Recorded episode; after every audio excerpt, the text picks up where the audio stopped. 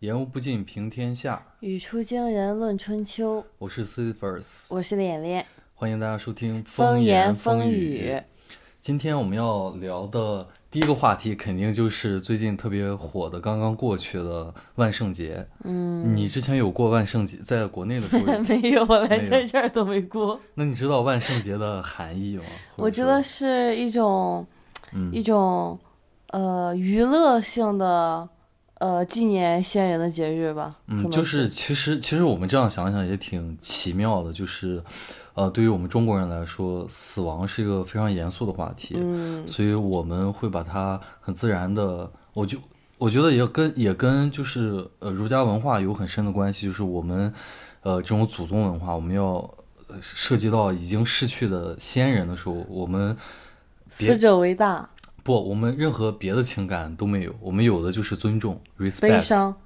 呃对，就是就是最 大的这种情感是是尊重嘛。嗯。但是他们这他们这种国外呃或者说欧洲的这种风俗的话，会涉及到死者的时候，怎么就会演化成这种你知道可以娱乐啊，或者这种其实实我还真的不太了解这个，这个、嗯这个是跟墨西哥的那个呃是完全是完全不一样的吗？不一样的，对。但是但是其实说到你看，就像磊磊提到像墨西哥那种。亡灵节的风俗，呃，那可能比这种万圣节的风俗会更进一步。对，对他，他会甚至会娱乐性更呃。会赞美死亡。嗯我觉得是比比这种万圣节说我我可以调调笑死亡要更进一步。嗯，就是死亡是某一种呃某一种形式的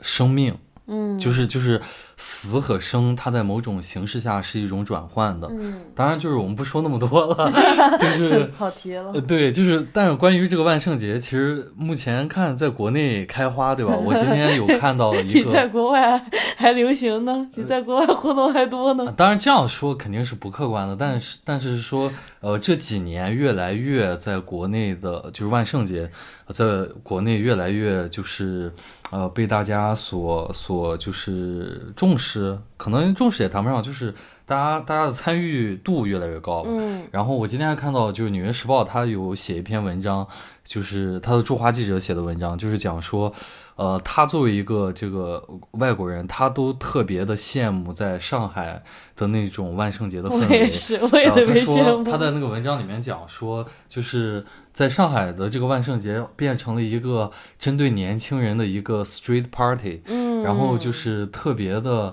呃，你知道，就是青春洋溢也好，或者有活力也好，我觉得就是他这个下的结论特别的中肯吧特。别贴切。对然后，但是，但是，其实我们能在舆论场上看到，就是呃，不出所料的，有很多人他会去攻击在上海，呃，就是这些年轻人庆祝万圣节的这么一个场景，说，呃，你看，这就是洋节文化入侵，就是我们应该怎么看待这种这种意识形态或或者这种想法？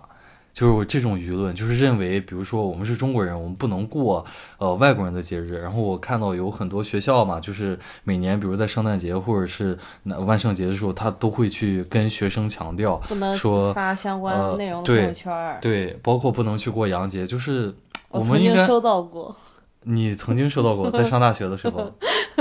为 收到这方面的提醒。是为什么？是因为你是某个社团或者某个不是，只是单纯因为我是这个学校的学生。哦，那其实很奇怪。你觉得我们应该怎么看待这种现象？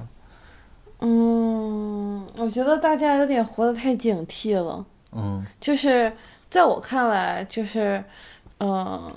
过万圣节、过圣诞节的这帮年轻人，嗯你说他们真的是信教吗？嗯他们其实只是一种娱乐的方式嘛。就是中国的节日啊，客观来说都太严肃了。我们嗯每一个节日都有他们特别重要的意义，没有一个是可以用来娱乐调侃的，好像。春节不算吗？春节你觉得是用来娱乐调侃吗春节是一个对于中国人来说我知道，我知道。很重要的日子。对，但我觉得就是相比于呃，像就是春节的这种流变，你比如说我们小的时候也会学到这样的故事，说，呃，把拜年，不，为什么除夕要放鞭炮，是为了吓走年兽对啊，等等的，就是这些东西。未必现在对于你知道，或者对于我们的后辈来说，他们还会了解，嗯，或者甚至比如说你去问一个 A B C，他知不知道为什么我们过年的时候要放鞭炮，或者为什么要写春联等等这些东西？就是我的意思说，所有的这些。呃，过去比较繁琐的仪式啊，就是这就是我的意思说，对于每一个呃文化来说，它的传统节日一定都是有很呃深刻，或者说对于他们那个文化特别重要的意义的。嗯，但是这个这种意义或者这些东西，这些甚至在我们现在人看起来比较繁琐的仪式，一定会随着这个节日的呃传承下来这种流变，慢慢的就流失掉了。嗯，就是我觉得，就包括像春节，我觉得就已经没有，呃，就是肯定肯定没有，比如一百年前或者两百年前，人们对它的重视程度还要重视了。我觉得十年前我过的春节都和现在完全不一样。对，就是你，而且我们也总能听到这样的说法，就是说大家会觉得，年味儿对，越来越来越没有年味儿，就是这也其实是证明了这一点。嗯那然后其实其实我是想，我们可以先从这个地方去讨论，就是你你觉得，呃，这种文化入侵或者说，呃。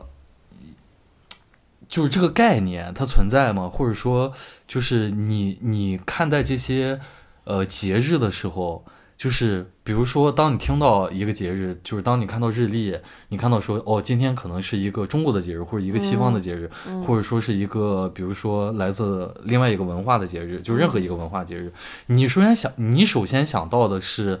就是它算是一种文化入侵。就是我不太理解这后面的机制是什么。就是比如说，我可能对呃墨西哥的亡灵节我感兴趣，然后我想过，那 OK，就算我过了，或者说我去呃参与了，那他对我这个人会有什么影响吗？会让我品质变坏？会会让我们这个国家就是这么过的人多了之后，会让我们这个国家变坏？我不太理解这后面的机制是我。我的印象里面，我认为是不存在文化入侵的。首先可以这样说，但是我可能对于文化入侵的理解，我认为就是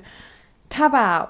这种节日或者说一些文化之间的不一样的部分，嗯。他没有视为一种可能我们一种文化交流，嗯，或者是怎样，他认为这是一种 battle，一种对抗，就是就是我的文化一定要战胜你的文对。就是我认为文化入侵是这样的，他会这样讲，就是说，如果在这个国家里面嗯。有多少人，他就是庆祝洋节要比庆祝我本国的节日还要多的话，嗯。那这就是我们 battle 输了，我们就被文化入侵了。但是，但是其实，其实，呃，如果这样去表述的话，首先这是一种特别没有自信的说法，对啊，而且我觉得这是一种很没有逻辑的说法，对啊，而且，而且就是 没有人说不出来，这就是，这这个没有逻辑啊。就是会有一个人他他呃过元旦然后不过春节吗？就是我觉得，你比如我的意思就是，对于西方人来说，他们当然没有春节这个概念，嗯，然后，我觉得其实就是你就看现状就好，就是比如说，我从来没有人会提，就是每次到了春节的时候，然后大呃我们的媒体啊，或者说所有人都会去呃特别自豪的讲说，你看今今年在时代广场上面打对对对春节好，就是今年可能比如哪个国家呃很多外国人又搁那过春节，对呀、然后就是你你会觉得很自豪，我们的媒体也会去报道，但是我，但是你从来没听说过，就是某一个地方的人，就是不属于中国的地方的人，他过开始过春节之后，过了二十年，然后他们这个地方再也不过圣诞节了，就是就是你想想就就不可能啊，他他不可能发生在国外，也很难发生在这里啊。是的，而且就是你知道有一个德国的一个小镇，他过了一百年的春节吗？是真的，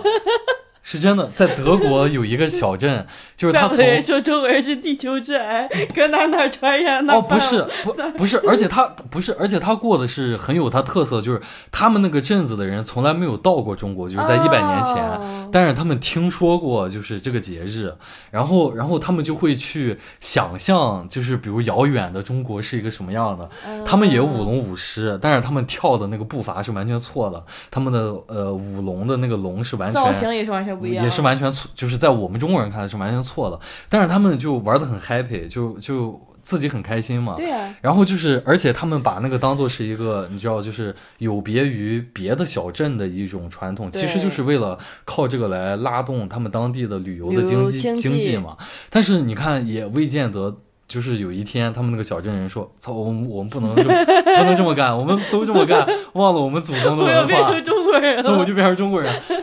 其实你想想这个事儿也挺搞笑的。然后就是我我们也有注意到说，这个我们著呃著名的湖边嘛，他也在当天发了一个微博，他说这个就是有又一个洋节被我们的青小青年们过过滤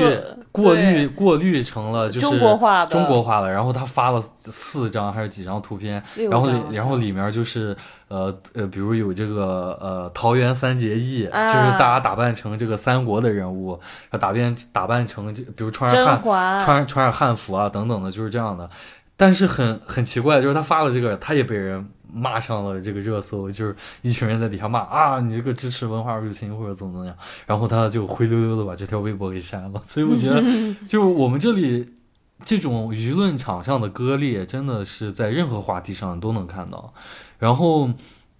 包括呃国外媒体或者说我们的呃一些媒体人都有关注到的，包括普通人也有关注到，其实就是呃大家已经不管万圣节在中国，不管它叫万圣节了，管它叫万梗节嘛，就是说这次上海的年轻人已经把它。呃，过成了一个玩梗的一个一个一个这么样一个节日，你你怎么看待这种现象呢？我觉得上海这个嗯万圣节今年搞的，其实就像就像是抖音视频走进现实。就是有很多这种互联网的热梗，对一些表情包，对不对？对，而且你会感觉到，就是大家很多，就是我们会在互联网上看到的这种对于自己的这种或者对于某些社会现象的调侃，嗯嗯，我会把它就是放到现实生活里去进行调侃，有点像这种演出版的脱口秀，可能。就把它消解，把很多我们在现实生活里面，嗯、可能没有办法表述出来的东西，把它放呃，通过这种呃，扮演的方式，对，通过 cos cos 呃，cos 通通过 cosplay 的方式，对，通过 cosplay 的方式，我特别想说口口 散，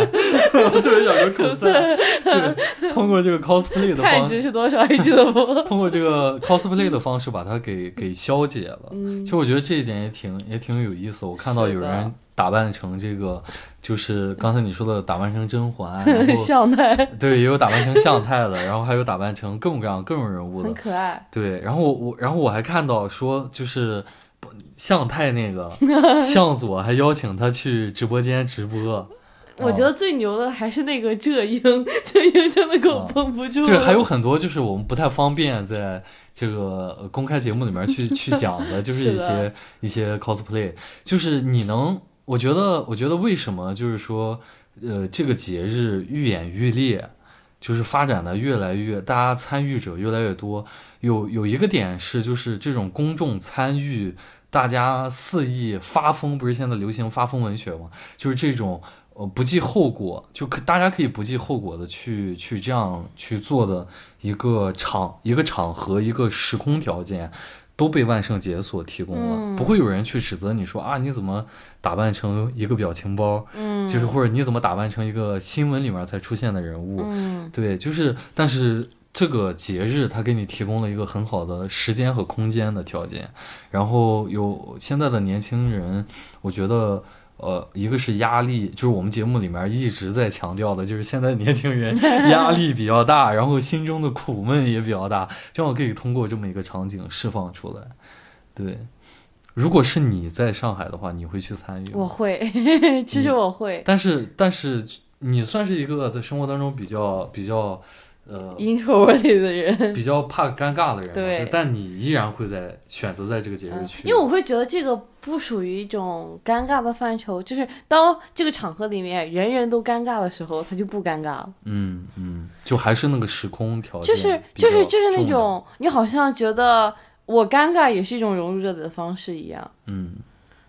可以比较真实的展现一些精神状态。嗯。OK，接下来这个我们可以聊一聊最近也是两个比较呃、嗯，比较比较这个话题可能会很严肃。比较悲剧的话题，嗯对，就没有像万梗节这么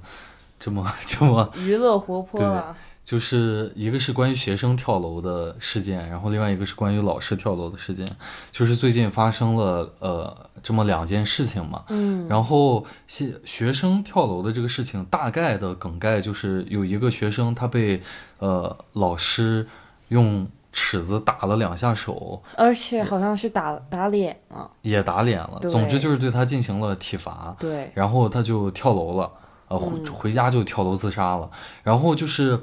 呃，但是有很多这个呃当事者所在的这个班级嗯的那些家长会对这个老师有表示同情，就觉得他好可怜，就是摊上这样的事儿。然后呃，就是我觉得先讲这个事情，就是你你你小你在上学的时候有遭受过体罚吗？就是这种被打或者让你罚站什么的。当然，那你在当时的时候，就是我们作为学生被体，我我我当然也有，就是我们作为学生被体罚的时候，肯定都是愤愤不平的嘛，其实不是哎，不是吗？你当时是觉得 我觉得我觉得我该，我真的是被 PUA 久了。我当时觉得我该，嗯，就是因为我被体罚很多次都是那种像，因为我背单词能力很差，就你是因为学习，对，然后也因为纪律各种问题吧，反正就是那种老师说啊，你为什么在这儿吃橘子？然后，然后，然后，其实我是在下课时间吃橘子的，但是可能他当时就是针对我，但是我意识不到，我就觉得哦，我好像不应该做这个事儿。嗯，但是你现在想，你还会认可这种？当然不会了，就是当时被 PUA 久了嘛。不不，你我我们可以仔细的看一下，仔细的去想一下这个问题。嗯，就可能放在你个人身上的话，这种你所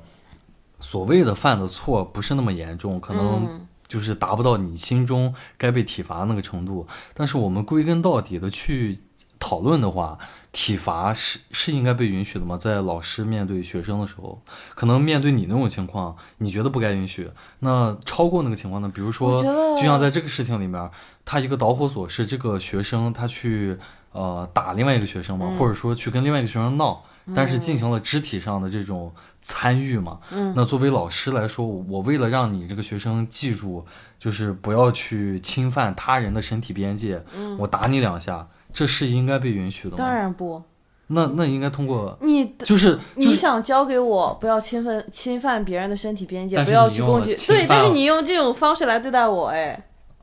这是一种很不好的示范。而且，嗯呃，我们退一万步来讲，就是如果在教室里面嗯这个体罚是被允许的，那么在家庭里面这种体罚也应该是被允许的，就是暴暴力，它会有这种，它会呃不断扩大它会化。传承。嗯对你，如果在家庭里面这种什么体罚是被允许，那可能家暴也是被允许的。不知道这里的老师是怎么教学生的？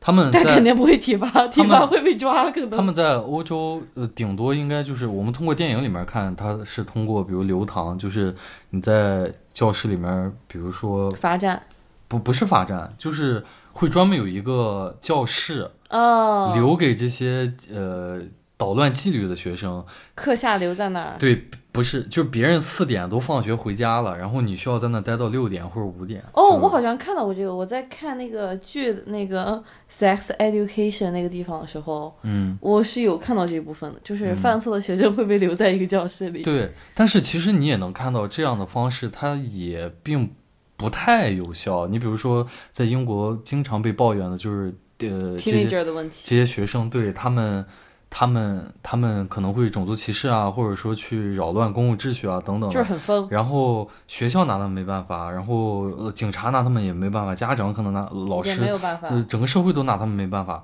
那证明可能在学校的这种，我只是给你留堂，其实也没有，就只能等待他们成为一个成年人之后慢慢懂事儿。嗯，就是，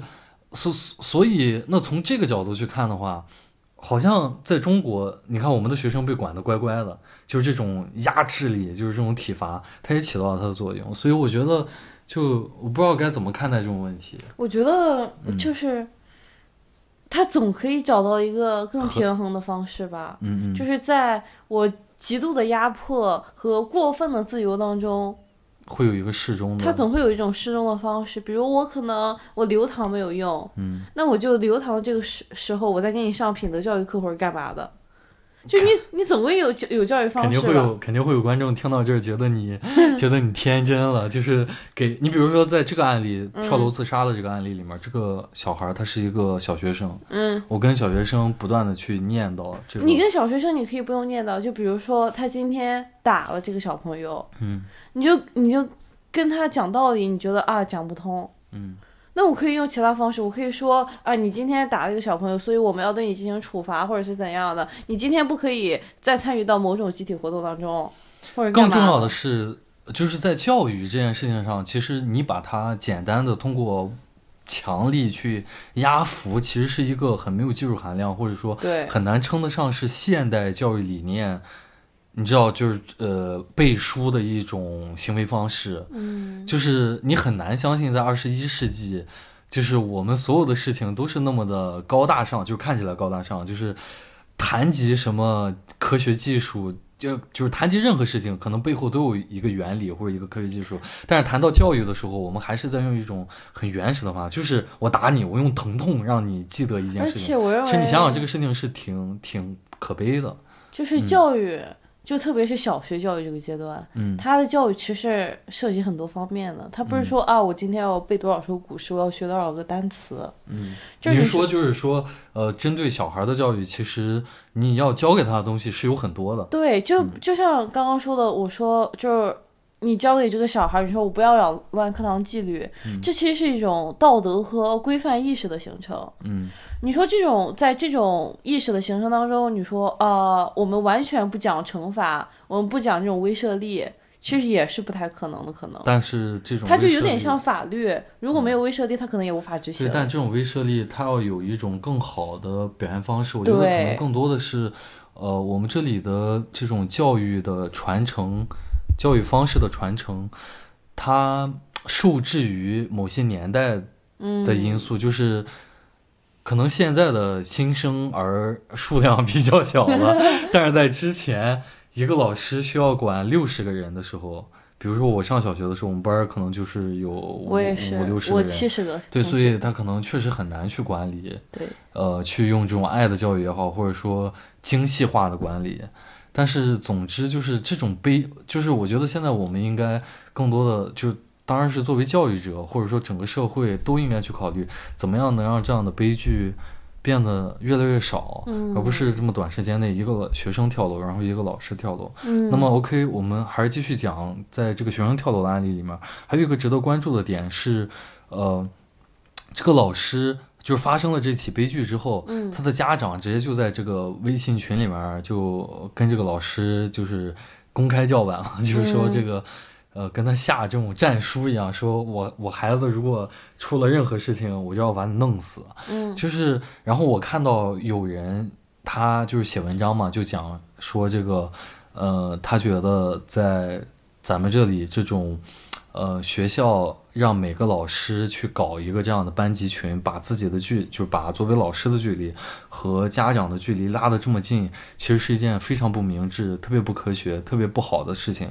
呃，因为它会扰乱这种人与人的边边界，就是完全让呃，就是大家没有公私之分，然后还而且还会比如说有这种个人信息泄露的风险啊，或者说呃上下班时间，包括精力的这种分担，然后还有就是家长都在一个群之内，可能会有这种。呃，攀比之风等等的他列举了很多这种东西，你你怎么看其实？我我刚才很想说一点，就是在你刚刚讲这个事件的时候，嗯我们一开始就谈到了，嗯就是说。在这个学生跳楼，然后可能老师要承担责任的时候，很多家长非常心疼这个老师。我认为这个就是一个在我视角里极其荒谬的事情。为什么？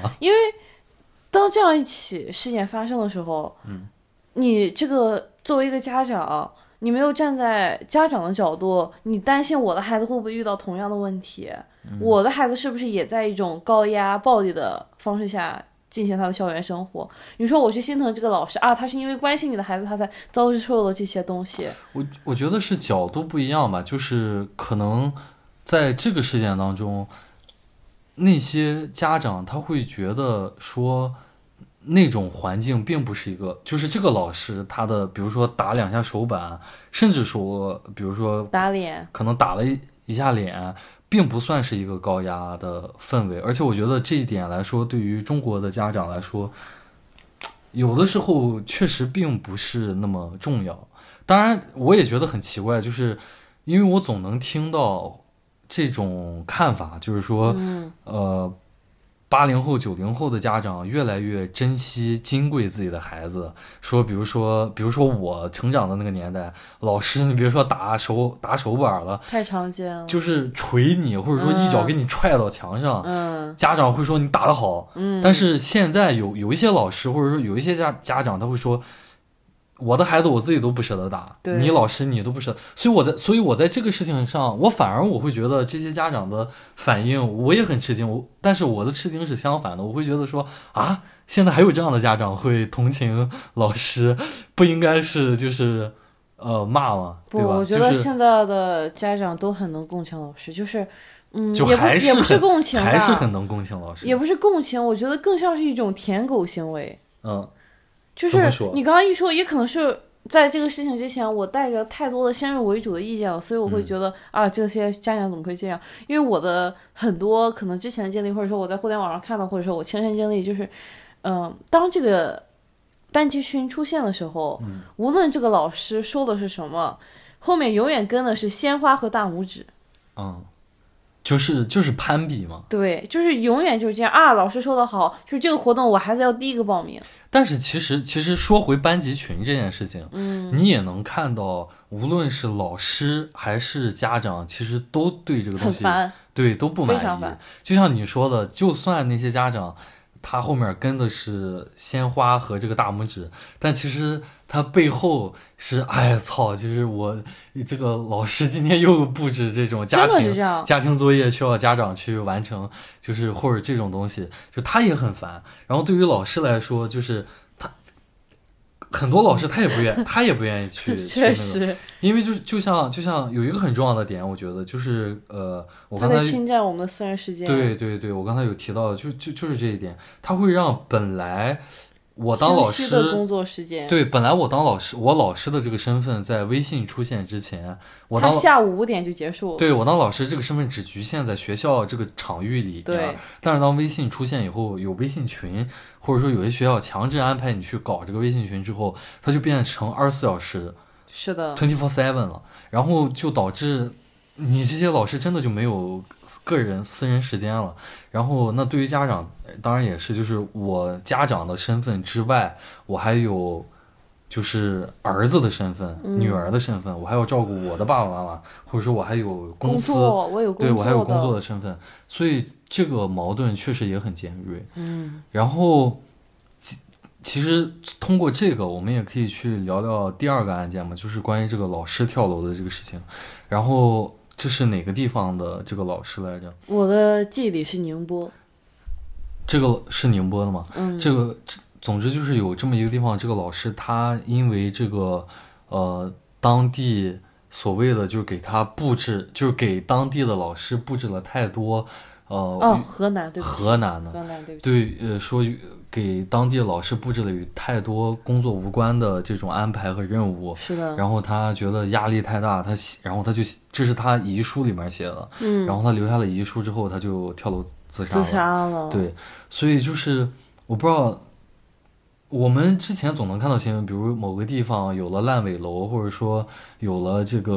呃，包括房子卖不出去，需要这个呃，你知道，就是有的 有的岗位的朋友们来支持一下。不是，就是你，我不知道你有没有看到过那种，就是比如我们去商场，然后能看到一群人举着一个牌子来回在那走，嗯，就是上面是卖房子的，或者是嗯某个，然后就需要这些老师去干这个帮活。忙一下。对，就是这种现象，之前总能从新闻上看到，然后我就是我不知道在现实生活里面，在这个老师的身上，他是不是也是类似这样的任务，还是说他需要写什么呃，跟其他打工人周报，对，写什么周报啊，或者说什么周报是肯定要写，我的记忆里至少是肯定要写，因为我看到我们高中老师他们是会进行这个活动的，嗯。而且那个周报可能会真的就是，呃，会用这个来评判他们的工作状态怎么样。嗯。然后，呃，我们高中是一个寄宿学校，我印象很深刻的就是，其实我们的早自习和晚自习是自习课，嗯，但是学校是要求老师你必须在那儿的，即使它是一个自习课。好像到了高中的时候，基本都会这么感觉。对，然后其实我们有很多老师，他们很痛苦，因为他们的孩子可能很小，嗯，然后呃，也可能就是家里会有一些情况，比如老人生病这种东西的，但是那个标准卡在这儿，你不来他就要扣你钱，嗯，他就要批评你，包括这次还有一个新闻，就是说有些地方，比如说宁波啊或者北京，呃，之前有提出过这个取消老师事业编的这种对，这种这种呃吹风吧，啊就是吹风对，然后就是你能看到，感觉我们这里对于老师的这个职业、这份职业的期待，他对于每一个群体不同，然后对于这份职业的期待也是不同的，而且这种不同之间，现在越来越难找到一个呃共同点。嗯，就是对于个人或者说家长，呃来说，我们期望老师就是做那个，呃，春园丁，春蚕不已经不是园丁，就是春蚕到死丝方尽那种感觉，就是就是你要完全的无私的奉献，然后当然就是有很多家长会觉得，比如教育孩子这个事情，尽量多的就是老师或者学校来干，嗯。然后我来供养这个孩子就好，啊，然后就是，然后但对于从业者来说，当然是希望就是我只负责在学校的这个教育，嗯。然后就是我也不希望，比如今天去那儿，呃，就是让我去卖房子啊，或者说今天明天又让我去干个别的，但是公权力对好像又对老师这份职业又有别的期待，希望你们这个就是多干活少拿钱，因为现在的这个预算对吧，就是对各个地方的预算又很紧张，所以你你怎么看待这种事情？就是就是这样的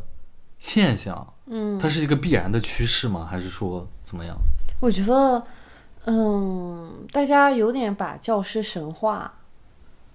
嗯就是我们总希望，呃，老师他既能教给这个学生知识，他能又要教他怎么做人，就好像说他像是，嗯、神父，嗯，但这个东西就是不太可能的。是我们这里对于我们这里这种所谓尊师重道的传统或者这种文化，它所带来的影响嘛？就是他他把老师，或者说就是怎么说，他把老师这个职业不当不单单的看作是一种职业，就是从呃古代延续到现在的这种传统，这种尊师重道。我为什么尊你？是因为你首先要能成为一个值得被尊敬的人，然后我才尊敬你，然后你品德要好，就是你道德上要是无瑕的。除此之外，你还要甘于奉献，然后你还要就是有两把刷子，就是你的职业技能要过硬，就是这确实是一个不太现实的期许。就是我觉得，呃，可能这个东西还真不是我们特有，我认为这个是一个跨文化的现象。哎，并不是啊，你看，呃，很有名的一部电影《放牛班的春天》，嗯。它里面刻画了一个好的老师要是什么样子的了，就是他要有这种引导学生的能力，嗯，他要有尊重学生。不，。但他道德上不需要是一个呃，他没有说这个人完全无瑕，但是他要教给学生你怎么去做一个在道德上更进一步的人。他，我觉得在那个电影里面，他也只给你呈现了就是你善良就好，嗯。但是对于善良的定义，你比如说浪子回头也是善良，嗯你一开始是一个善良的人，嗯保持到你死也是一种善良。嗯，就是，但是在我们这里，这个标准是不是这样的？在我们这里你，你是老师，你必须得就是至少你展现在公众的这一面，你得是一个完全正直的人。的人。你犯过罪，你能当老师不？嗯就是你别提你这个犯罪是什么样的犯罪了。嗯，职务性犯罪、经济类犯罪，或者是 这个就是你的家里人犯过罪，你你都不能当老师。嗯就你看，你看这种要求，这和呃任何一个国家，就是你很难找到。更高的标准吧，就是哦，这这这是在拿就是要求做圣人的标准。对，所以说是做神父吗？呃不不，就是你看我们这里为什么说孔子是万世师表嘛？就是而且我们也一直认为孔子他是老师这个职业的开创者，或者说我们在对我们在提到孔子的时候会说他是个教育家，然后对呃就是会提到他的一重身份是教育家，嗯，就是仿佛就是所有的人老师你都必须要朝做着到孔子这样。对，尽量朝着他那个方向去努力，然后尽量的去 approach 他那个标准，就也挺离谱的。就是一种神话了。其实你在某种逻辑上来说，嗯，呃，老师他和你在公司的上司没有区别的。他们你说对于学生来说吗？，对，就是我肯定是有区别就。是不是就是说某种意义上来说，他你们都是一种某种程度上的工作关系，不不不不不不不，我完全不同意你。完全不同意吗？因为你看啊，我在学校里学习，嗯我是为了让上司满意嘛，我是为了让老师满意嘛。就当然，这是我们中国现在教育的这种现状。嗯。你很多学生为什么学习能力差，或者说排斥上学这件事情，嗯。就是因为我感受到，好像我上那个逼学是为了让这个老师满意了，是嗯就真的就像脸脸说的一样，是为了让上司满意了。但其实就就是我们抽离开来讲，你从根本上来说，你学习不是为了让谁满意，嗯。除了你自己以外，你甚至都不是为了让你父母满意。你如果上到初中，呃，初三的时候，你觉得说我不想再去学这样的知识了，我想去学呃技能型知识，你的家长可能会不满意。但是如果你真的爱的就是这个，然后你也确实有天赋，那你可能大概率你会学，或者说你最后你去学了，最后满意的人也只能是你自己啊。就是我觉得，就是就啊，你说，你 说 我觉得你这个东西过于理想化，在我的视角里面，嗯。就是就像你说啊，我可能我特别想学一门技术，嗯。我就是真的我很喜欢做厨师，我想去学这个厨师学校。嗯。呃，如果我我我只是在说这个事情，就是如果你的分数还可以的话，嗯。百分之九十九的概率你不会成功，对吧？你不会嗯真的去到那个学校，对吧？嗯。这个就就是我我刚才想说，上司可能和老师有一个共同点，就是就是这样，就是呃，他们都像是一个我们在进行某项任务的时候一个指导者的身份，嗯。他们给我们一个评判标准，在学校这个东西是分数，嗯。在公司这个东西可能就是我们的工资，嗯，我们都是要得到回报，得到我们需要的东西。不不，但你如果把学习这个过程看作是这样的话，就是学习它当然要给你回报，嗯但这个回报本身，这个回报本身是你自己能感觉到，我今天又学的，我今天又变得比昨天更好了，我学到的东西又更多了。但是，就像你说的一样，这个过程它可能不会每一天都那么明显，或者说它不会那么容易量化，所以学校产生了。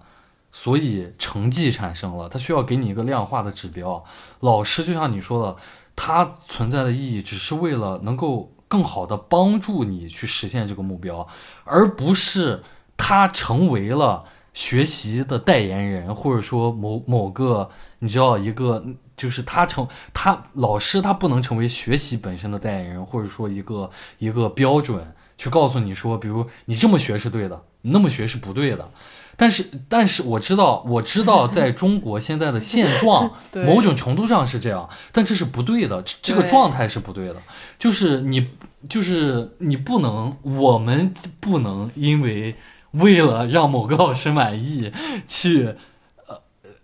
而且其实你也很难做到。不是不是，就是就比如说你特别不喜欢，像我一样，我特别不喜欢学数学，嗯我为了让就是，我为了让数学老师满意，我努力去考，这是不可能的。不是我其实想说的，你的理想化点就在这儿。我我我刚才想说的就是，你所讲的这一切，嗯它都是一个真正的学习的过程。嗯但是可能我们这里所有的教育，嗯至少在大学以前，它是纯应试教育。嗯所以说这种东西，我们最后我们每天努力的，真的是你说我学这个，呃，刚才那个叫什么？呃，是是那个叫什么那个值啊，嗯它不是说我真的对这个数学多么感兴趣，嗯我不是真的想要得到这份知识，我只是为了说啊，我在这道题上我多拿到这五分。我知道，但是就即使是在中国的这种教育现状下，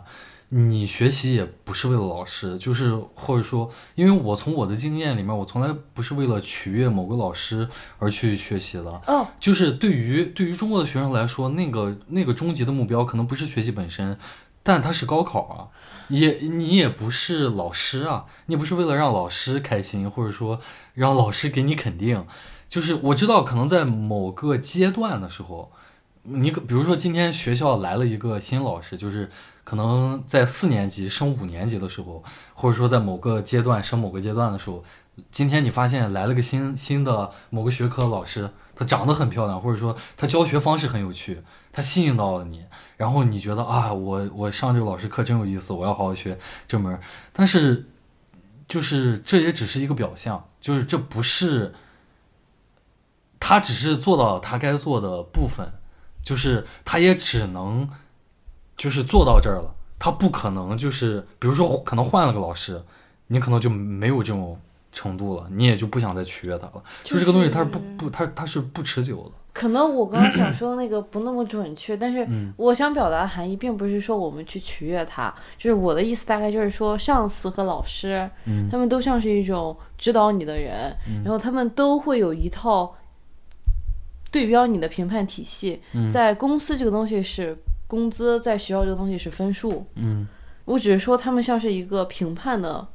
嗯，机制这这个没有问题对啊就是，我想表达的就是这个但。是但是分数跟老师，我觉得就是没也没关啊，就分数是不是那么重要，或者说就分数重不重要，然后是不是要用分数，其实是是这套制度决定的。嗯然后老师在这个过程当中起到多大的作用，嗯也是这套制度所决定的。嗯你比如说在这里，老师的话语权可能就没有那么重，嗯，那是这套制度决定的，就是不是，比如说学生想怎么样，或者说老师他自己想怎么样，他就能决定的。就然后回到 我们聊太多了，我们聊那么多，聊跑我们了，聊那么 多，我们不知道刚才就是我们刚才聊到这种期待的上面，嗯就是个人、家长，包括呃老师本身，还有公权力，或者说这套制度，它这套教育制度，它对于老师这个角色、这个定位的期待，就是在我们这里，我觉得这个，要的太多了。而且种类就是大家要的都不一样嘛，我觉得这才是问题。而且我觉得这几年其实有在改善，比如说可能有的很多学校，大家也在强调一种家校联合，就是培养一个学生，不只是我们学校的责任，当然也是你们家庭责任，就是你们家庭该负起你们应该负的那部分任务。但是我觉得，你比如就像这种尝试，它完全没有弥合这种裂缝，它反而在拉大嘛。就像我刚才说的，它会让那些原本就觉得是，呃，教育孩子是学学校校责责任的人人，继续，我觉得会更加的反感嘛。就是你看，吗就对啊，他会觉得说，我上学的时候，老师一把抓，嗯，我爸妈还要这个割麦子呢。对，或者说我爸妈在钢厂里面工作，那个时候这个学校怎么不提这个家呃家校联合？然后到了我们我们现在忙的比我们父辈那时候还要忙，然后你们现在又开始在在推卸责任，就是就是他会更加的加剧这种。当然我也不知道有什么更好的办法，可能只能靠着家长本身受教育水平的提升才有提升。嗯，可能是这样吧。可能吧，嗯，然后，嗯，这个话题我们就聊到这儿吧。聊有点。多，对，聊有点多。然后我们可以，呃，就是最近，呃，也有一个很重要的人离开了我们嘛，就是这个，呃，大家如果以前看过《老友记》的话，大家可能听到一些自己不是那么想听的内容，是吗？在一个人离开的时候，你不要乱说，就是你看过《老友记》吗？呃，看过一点点，就看过一点，点点，什么时候看的？就是大学的时候跟着我舍友他们看过一点点，因为嗯我有一个舍友，他应该看了好多好多遍《老友记》，他只要吃饭就看《老友你记》。你能理解，就是我可以理解这他对《种情老友怀，记》的这就，跟我只要吃饭，我就会看那个哎《同福客栈》那个剧叫啥来着，呃《武林外传《武》林外传》和《家有儿女》一样。嗯，这是我的但是下饭剧。你当时看《老友记》的时候，你会你觉得好看吗？没有，就前提是我看不懂，我只能看懂那一部分梗，啊就是我没有系统的看过，所以就是就类似于说他看这一集多久，我跟人看过五分钟，就这样子。嗯，这个《老友记》的里面钱德勒的扮演者那个马修·派瑞，他就是上个周还是上上个周就是去去世了，了对，然后其实说到，哦，他是他包括他扮演的这这个角色，还有这个剧，真的就是全世界很多年轻人，九零后年轻、九五后或者九零后年轻人的一个一个永永恒大家共同的永恒的记忆。就是我很少认识，就我认识的人当中，很少有没看过这个剧的。突然被骂了，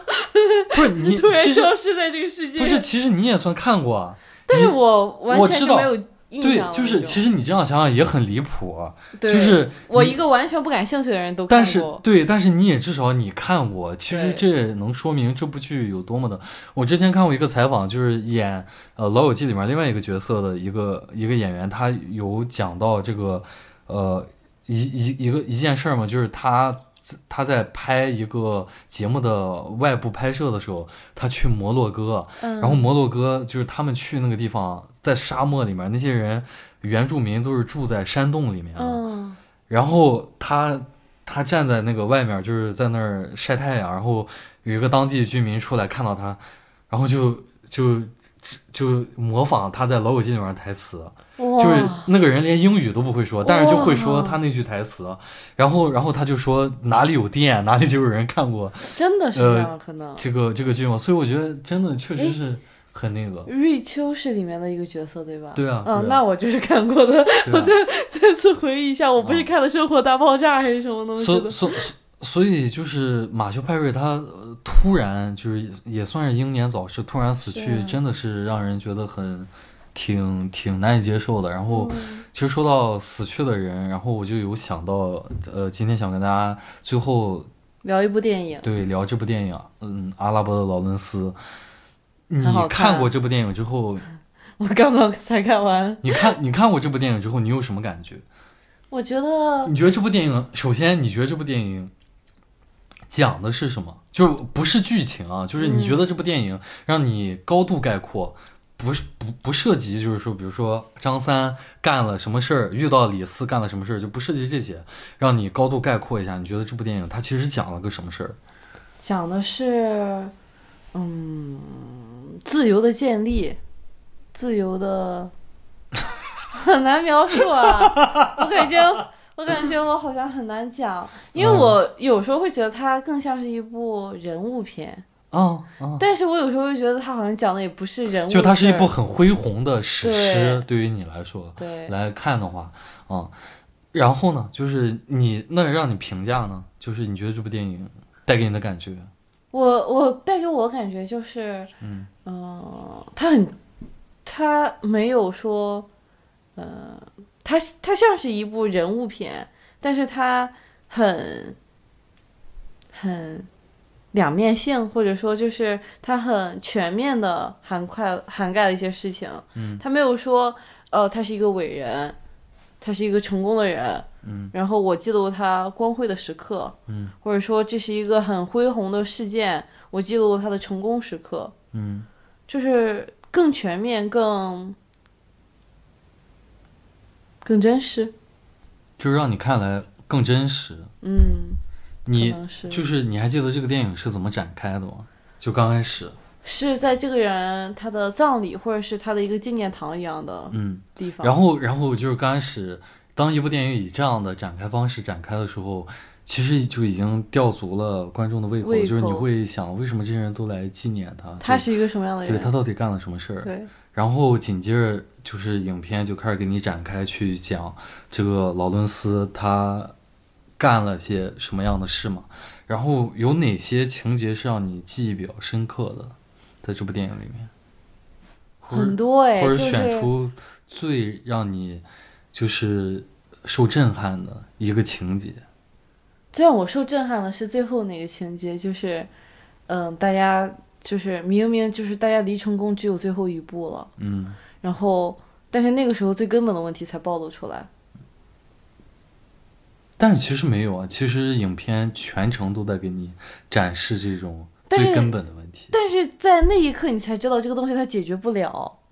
我再努力，它也解决不了。难以克服。对，就是我拼尽全力了，我和所有人都拼尽全力了，我们都努力，但是它就是解决不了，嗯，就觉得很悲剧的一个场面。就是这部电影特别的经典，推荐大家去看。然后，呃，就是在这里，如果不剧透的话，也就没什么可聊的。我们就必须得讲点儿对，所所以，但你一九六二年拍的电影，如果你到现在你都没有看过一遍的话，其实就是也又很，骂我？就是就是也很可惜嘛，就是骂我了？所所所以就是十分推荐大家去看，就尽管我可能接下来要讲述一些剧情什么的，呃，就是会影响到你的观影体验，但是。呃，我想给大家讲的是，这部电影，你就算你知道了剧情，你再去看，它也也一定会有很多丰丰富的细节，会让你获得属于你自己的个人的体验。观影体验。然后我就快速讲一下这个电影它讲了什么。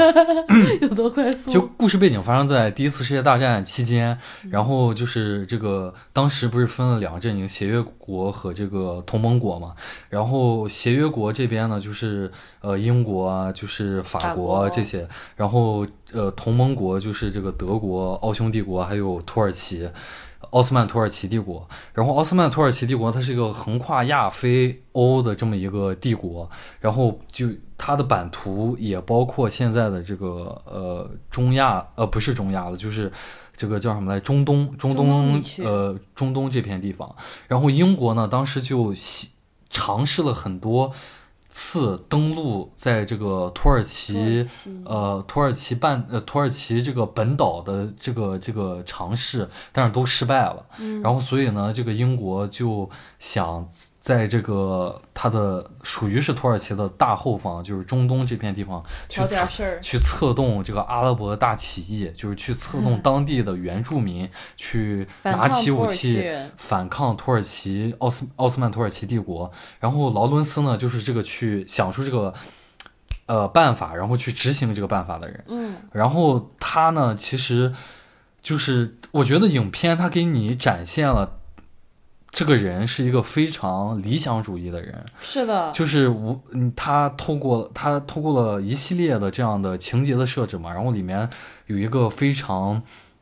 让人印象深刻的情节，就是呃，他首先提出了。他们这个行动目标的，就是这个起义的第一个目标，就是要去攻击一个城市。嗯然后这个城市要去那儿的话，必须要穿过一片死亡沙漠，呃，从来没有人穿越过那儿。然后，即使是当地的原住民阿拉伯人，也都说就是不可不能。可能。对，但是他作为一个外来的一个英国人，他说，就是没有什么事情是被是注定是。written 的，对，就是没有什么事情是注定的，就是只有我们去做了。我们才知道结果。对，然后，然后，然后，然后就让他做成了。嗯，然后紧接着他们在就是呃，包括他们在去的过程当中，有一个人被就是这个掉队了，相对掉队了，疲劳过度掉队了，然后其他的同伴都劝他说：“你不要回去，不要去救他。”这个不可能的。，对，但就是你肯定救不回来他，你去了你也得死。但是他就是要把这个人救回来。当然，你可以从这个情节里面去看出来，他是一个呃仁慈，或者说一个呃一个友爱这么一个尊重生命的人。嗯，但是就是其实还是也同时表现了他是一个特别理想主义的人嘛。嗯，但是随着影片的深入，你也能看到劳伦斯他的这种理想主义在一点点的从他身上被剥离开来，嗯就是被一系列的事情，无论是他的上司，就是他的上司一开始同意他去策动这个呃阿拉伯人的起义，嗯但是从他的上司，就是在一百年前的那个时候，他的上司所代表的这种英国上流，或者说英国的呃知识分子阶层、精英阶层，他们是看不起阿拉伯人的。对，然后就是他要和包括就是当然当时的英国还是有这个殖民地，就是这个帝国主义的这种呃企图嘛。嗯，就是他们虽然许诺了这个阿拉伯人人的起义对许诺他们反抗土耳其之后可以获得自己的独立，但是其实英国是两面三刀的，就是把他们你们帮我把这个土耳其人赶跑之后，我继续来统治偷偷的分你们。对我，我继续来统治这片地方。但是劳伦斯，他要和这种呃肮脏的、交易，肮脏的现实政治去做博弈，嗯然后他还要和自己的本性去做挣扎。嗯，就是情节里面有提到过，他在杀人之前他是很排斥杀人的，但是他自己杀完人之后，他跟他上司说，我很享受这个过程。最糟糕的不是我杀了人，而是我享受，我开始享受这个过程了。嗯就是，所以你也能看到他和本性的挣扎，就是一个理想主义者这样各种的挣扎，包括刚才提到他和不同的现实的挣扎。你看到他和他在和沙漠搏斗，他在和嗯自己的伤搏斗，他在和这个土耳其的敌人搏斗，就是他在和这个内部内讧的阿拉伯人，就是有这样的呃挣扎，有这样的搏斗。就是这个电影非常的丰富，就但是一言以蔽之，在我看来，它是展现了一个理想主义者面对这种可以说高过万重高山的现实的时候，他是怎么去攀登这座高峰，然后获得了一个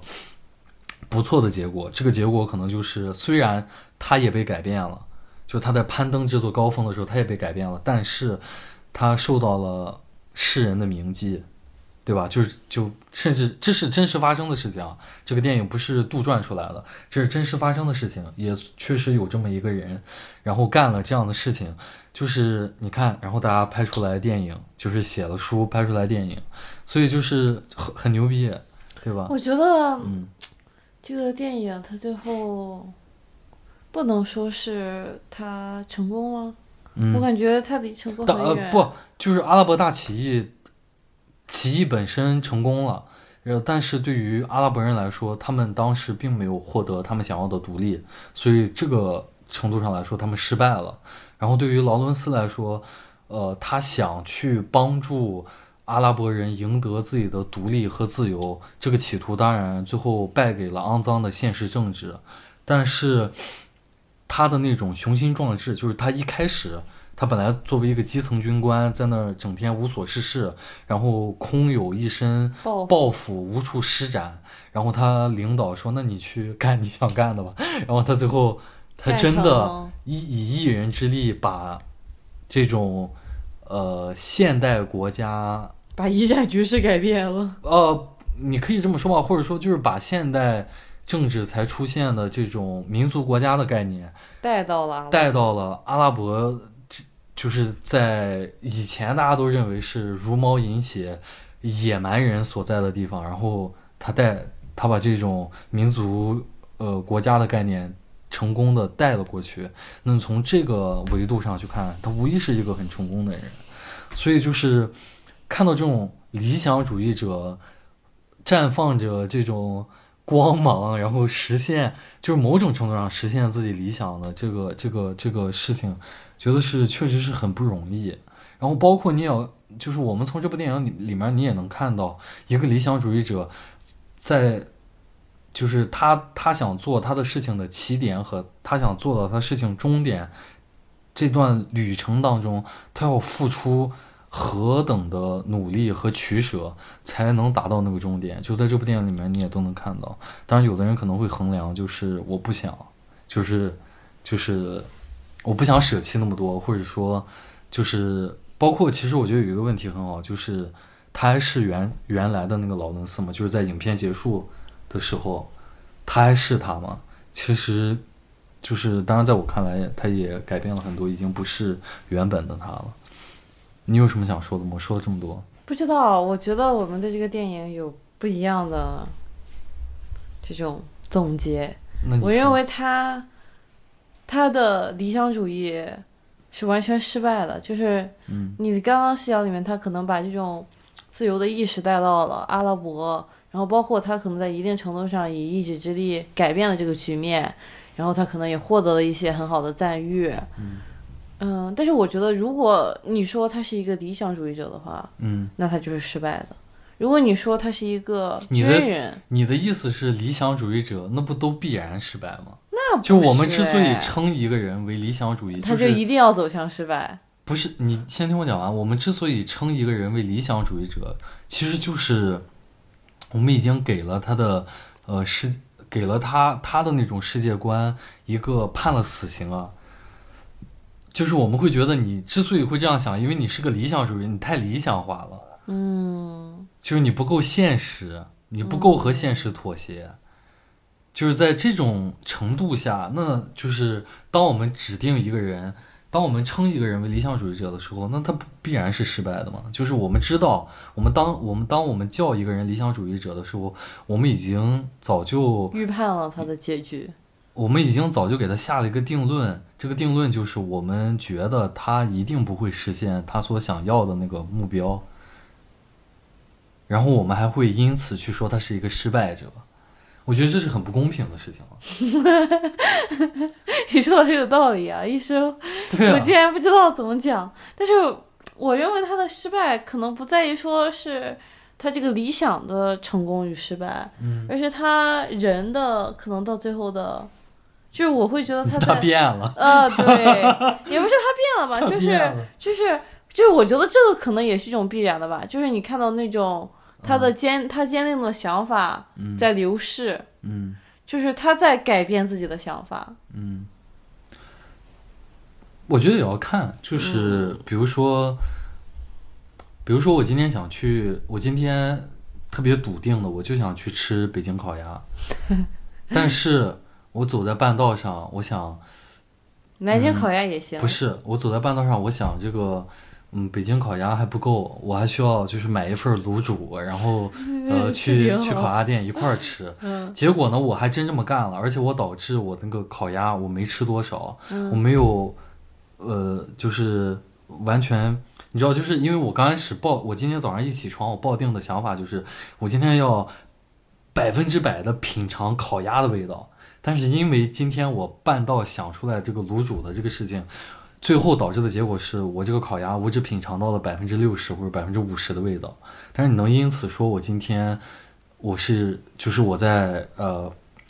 我在完成我想法的这件事情上是失败的吗？就我觉得也不是，就是你要看我取舍了多少吧。就是我虽然也改变了，我确实改变了，我改变了我的目标，就是我也改变了可能我的某些行为，但是你要看我这个改变有多大。我直接我就我压根儿我今天我本来早上我说了一万遍我要吃烤鸭，结果我今天晚上我去吃了个汉堡包，对，我去吃了个麦当劳，那就是彻头彻尾的大失败。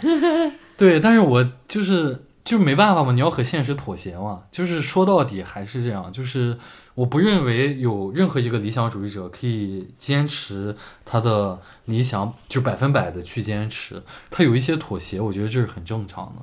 我们不能因此而去指责他，或者说去去认为他是失败的。这个你看，我们前段时间刚看了一个那个，啊、在那个局里，从默默无从从从刚进来的高材生嗯变成管这个中医药的，啊，那在个一个电视剧叫什么岁月啊？我有点忘，我就是忘记哦他名字，我才给你讲内容。胡军演的，就是我感觉这个事情和这个给我的感觉就是一样的，就是你刚刚讲的那个内容。嗯你说啊，我今天本来想吃烤鸭，最后结局是我吃了一半的烤鸭，一半的卤煮。嗯就是如果你说我从一种均衡的角度来看的话，我是成功的。嗯但如果你说我就是从某一个角度来看的话，那我两样都失败了。就是这种感觉啊，就是你看，我感觉那个人就是这样。我想取均衡的时候，我就会都失败，嗯但是我又没有办法一条路走到黑。嗯。但是你看，即使是那个电视剧，他最后也还是肯定了那种人情世故的重要。对呀、嗯，他就是他他还是他，他就肯定了另一条路走到黑呀、没有啊，没有走到黑吗？没有他，你呃，对于不知道我们在讲什么，就是 有一个电视剧是胡军演的，他讲了一个故事。这个电视剧讲了个什么故事呢？就是讲说有一个呃高材生在八十年代，然后他毕业进了一个呃这种呃呃国呃企事业单位，应该就是公务员单位，嗯就是他进了一个就是当地的卫生局，然后他一进去的时候，他是就是他所谓的打双引号的恃才傲物，就是所有的那些不正义的事情，那些不符合规章制度的事情，他坚决不干。然后他也不去溜须拍马，一甚至他做到就是他都不跟人有这种。呃，就是所谓的人情往来，就哪怕就是呃，我们会认为这是正常的人情往来，嗯，就是他也不去。就比如说那个他们那个单位的一把手是是点了名把他从大学要过来的。